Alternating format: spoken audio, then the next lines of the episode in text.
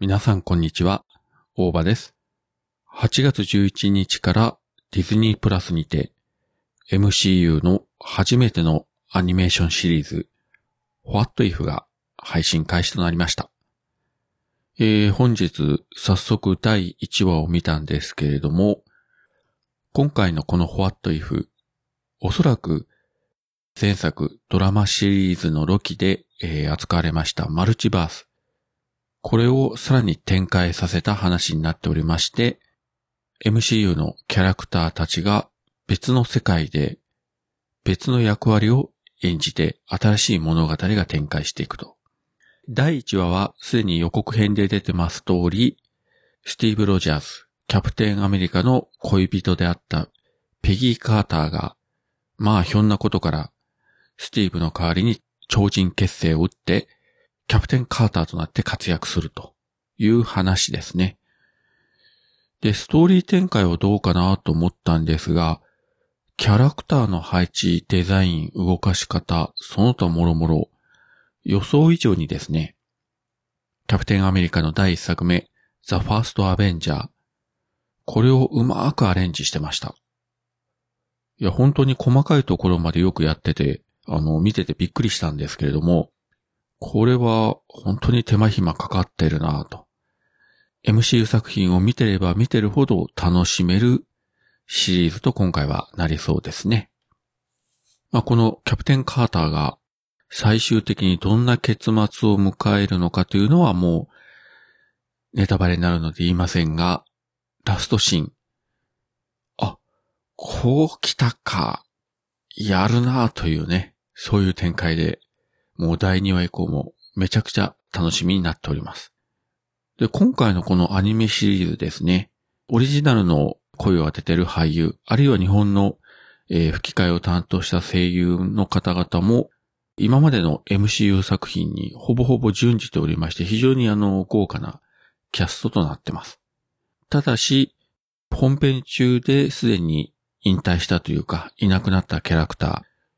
トニー・スターク、スティーブ・ロジャース、ナターシャ・ロマノフ。この3人については、オリジナルの俳優の人たちは声を当ててませんので、英語版では別の方が声を担当してます。日本語吹き替え版では従来の声優の方なんですが、ただ残念なのが、トニー・スターク、ロバート・ダウニー・ジュニアの声をずっと当てていました声優の藤原啓治が、えー、もうすでに亡くなってますので、今回は別の人が声を当ててます。あと他にもですね、何人か変わってきてるんですが、それにしても非常にあの豪華なキャスティングですね。そしてもう一つ残念なのがですね、まあのご存知の通り、ブラックパンサー、ティーチャラを演じたチャドウィック・ボーズマン。こちらも、えー、亡くなってしまったんですけれども、本作が確か遺作になってたと思います。なので、できましたら、ティーチャラ、ブラックパンサーが出てくる回は、ぜひ、オリジナルの英語音声でも楽しんでいただければと思います。MCU 作品って、えー、まあ、チラッチラッとその、マルチバースの展開というのが、あちらこちらの作品に出ておりまして、スパイダーマン、ファーフロムホームとか、あるいはワンダビジョンでも、おマルチバースの方に行くのかなと思いつつも、いかなかったりしたんですけれども、ドラマシリーズのロキで本格的にマルチバースが導入されて、まあ今回、この What If ではもうそれが大爆発してると。で、おそらく何らかの形で、この年末公開予定のスパイダーマン、ノーウェイホーム、そして来年公開予定のドクターストレンジ、インザマルチバースオブマットネス。このあたりに繋がってくるんじゃないかなという噂が飛んでますけれども、えー、果たしてどうなりますか？まあ、これまでのドラマシリーズですね。ワンダビジョン、ファルコンウィンターソルジャー、ロキ。この3作品は映画作品ときちんと連動しながら、さらにその先の展開をこうね、えー、示してきましたので、この What If アニメーション作品でマルチバースを扱ってるというものなんですけれども、